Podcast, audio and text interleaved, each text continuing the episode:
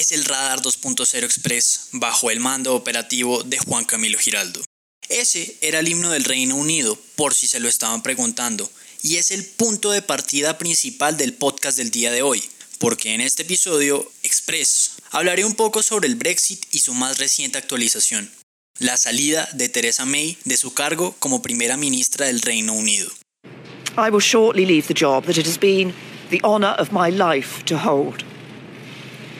The second female Prime Minister, but certainly not the last. I do so with no ill will, but with enormous and enduring gratitude to have had the opportunity to serve the country I love.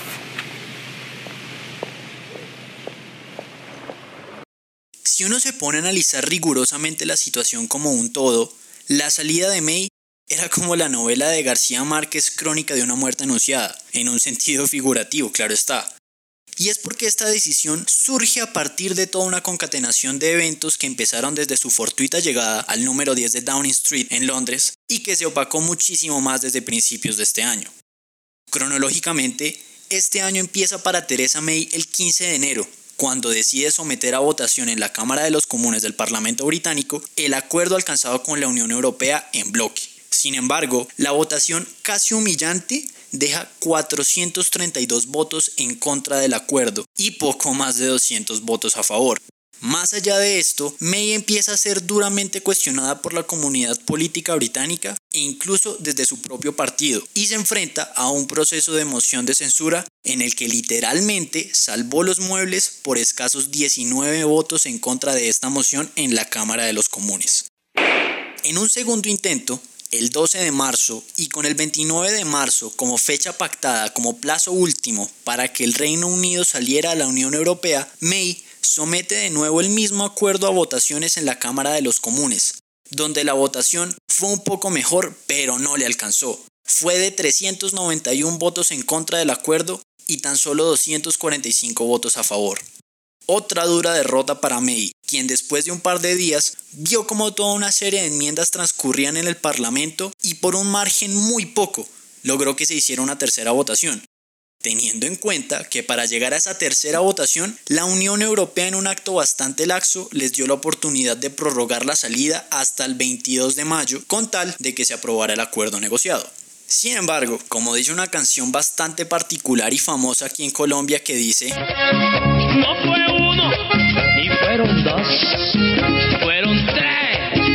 Sí, fueron tres las veces en las que el acuerdo negociado por May fue derrotado en el Parlamento. En esta última ocasión, con una votación de 344 votos en contra y tan solo 286 votos a favor. Ante este duro golpe, May decide viajar a principios de abril a Berlín y a París para concretar directamente una prórroga mucho más larga para la salida. A pesar de lograrla, este tema no cayó muy bien en el Reino Unido ni en su propio partido, ya que conllevaría a que muy seguramente, sin un consenso claro en el Parlamento, visto con las votaciones al acuerdo que ella había negociado, el Reino Unido se vería claramente obligado a presentar comicios este 7 de mayo para elegir a sus representantes ante el Parlamento Europeo, vinculándolos aún más a la institución de la cual se querían desvincular, ya que las elecciones como les digo, estaban planeadas para este 7 de mayo e incluso hoy, 26, salen los resultados de estas elecciones. Tras fuertes críticas en su partido, sumadas a unas votaciones al Parlamento Europeo, que según encuestas dan por amplio ganador al nuevo partido político llamado Brexit, que es liderado por Nigel Farage,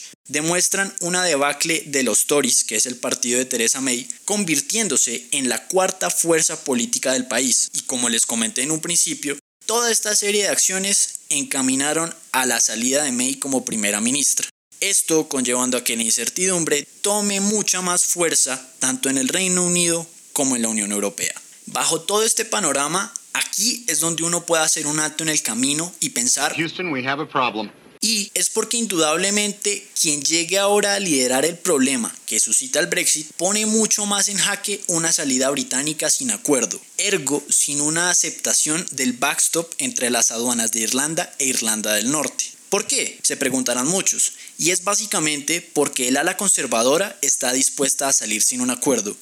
Literalmente, no se ven en la capacidad de aún mantenerse en la unión aduanera Y para la ala conservadora es vital ser libre de todo compromiso ante la Unión Europea. Tampoco estarán de acuerdo en hacer un segundo referendo y mucho menos a dar reversa al Brexit, porque es una realidad que no tiene ni un solo paso atrás. Sin embargo, esto no estaría fácil, ni convencer al Parlamento, donde hoy indudablemente son minoría, ni tampoco a la Unión Europea, ya que este tema ha equiparado tanto todos los esfuerzos de la Unión que han dejado de lado su principal interés, que está enfocado en los proyectos de evolución y crecimiento que se tienen conjuntos entre los aún leales Estados miembros de la Unión, como lo son Francia, como lo es España, como lo es Alemania, Portugal y uno de los más importantes en este tema, Irlanda. Teniendo en cuenta la salida de May, son 100.000 los miembros del partido de los Tories quienes decidirán de aquí a mediados de julio al sucesor de May, quien seguramente será Boris Johnson, exalcalde de Londres y quien en 2016 incurrió en una campaña a favor del Brexit, o Dominic Raab, quien fue exministro para el Brexit y que dimitió dentro de todos los funcionarios que dimitieron con May por fuertes diferencias con el manejo de justamente Theresa May frente a las negociaciones con la Unión Europea, lo cual da cuenta de que cualquier candidato que llegue tendrá una posición de dureza frente a Bruselas y frente a Europa en general, llegando a tal punto en que en efecto se presente un Brexit sin acuerdo, que contemplará unas consecuencias no solo económicas, sino también de todo tipo catastróficas.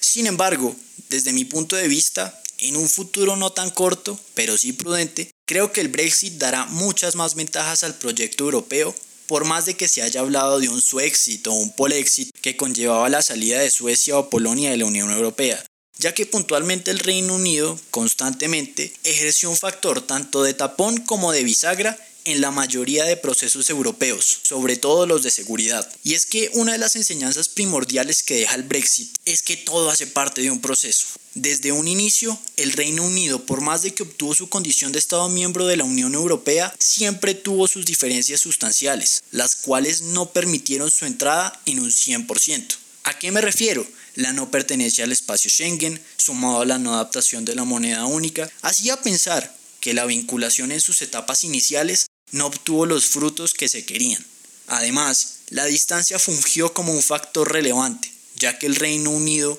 no hace parte de la zona continental europea. Y esas distancias, sumadas a factores históricos ligados a la cultura y ligados a la tradición, enmarcaron un obstáculo vital para la integración y en últimas hacían más distante al Reino Unido de la Unión Europea y esto conllevó a lo que hoy conocemos como el Brexit. Ya por último, creo que es relevante estipular que el Brexit deja muchas enseñanzas debido a todo lo que ha pasado desde las votaciones del 2016 de las que les estaba hablando ahorita y creo que puntualmente para América Latina lo importante a resaltar es que no todo es comercio. En ese sentido, un proceso de integración en América Latina, más allá de deber fomentar una integración que entable lazos comerciales y sobre todo industriales, no debe dejar de lado nunca las temáticas concernientes a migración, seguridad, educación, etc. Porque en últimas el Brexit no solamente surge por un tema comercial o económico, sino también por una cuestión migratoria y muchas más temáticas envueltas sencillamente en la desconfianza. Por tal razón, si América Latina decide construir un proceso de integración serio, el comercio debe fungir como base, pero no como la totalidad de la base. Esta se debe complementar con una variedad finita de temas relevantes como migración, ciencia y tecnología, salud, educación, pensiones, etc., para que en un fenómeno de desborde se agrupen más temáticas que fortalezcan la integración, pero no solo desde un punto de vista comercial. Ya muchos teóricos de las relaciones internacionales y ustedes mis colegas sabrán muy bien que esto puede ser enmarcado bajo un fenómeno neofuncionalista. Y pues bueno, ya en último, esto es a grandes rasgos lo que les quería compartir con respecto a la colgada de toalla de Teresa May y lo que viene desde mi punto de vista de aquí en adelante para la Unión Europea. Espero les haya gustado mucho y los haya incitado un poco más a analizar este tipo de temas y, ¿por qué no?, poder abrir la discusión. Ya saben que pueden utilizar el hashtag El Radar Podcast tanto en Twitter como en Instagram y, como no, también me pueden etiquetar. Ya saben que mis cuentas son arroba juangiraldop99 y también la de Bipolitic, arroba Bipolitic, así sencillito, en ambas redes sociales. También ya saben que si les gustó este episodio pueden suscribirse en su plataforma de podcast favorita, Spotify, Apple Podcast, Podbean, Anchor, todas las posibles. Y si les llama mucho la atención, ¿por qué no? Se los agradecería mucho poder compartirlo en sus redes sociales. Eso es todo por hoy. Les cuento que esta semana se vienen cosas muy muy chéveres en el Radar 2.0, así que los invito a que estén muy pendientes. Un gran abrazo y hasta un próximo encuentro en el centro del radar.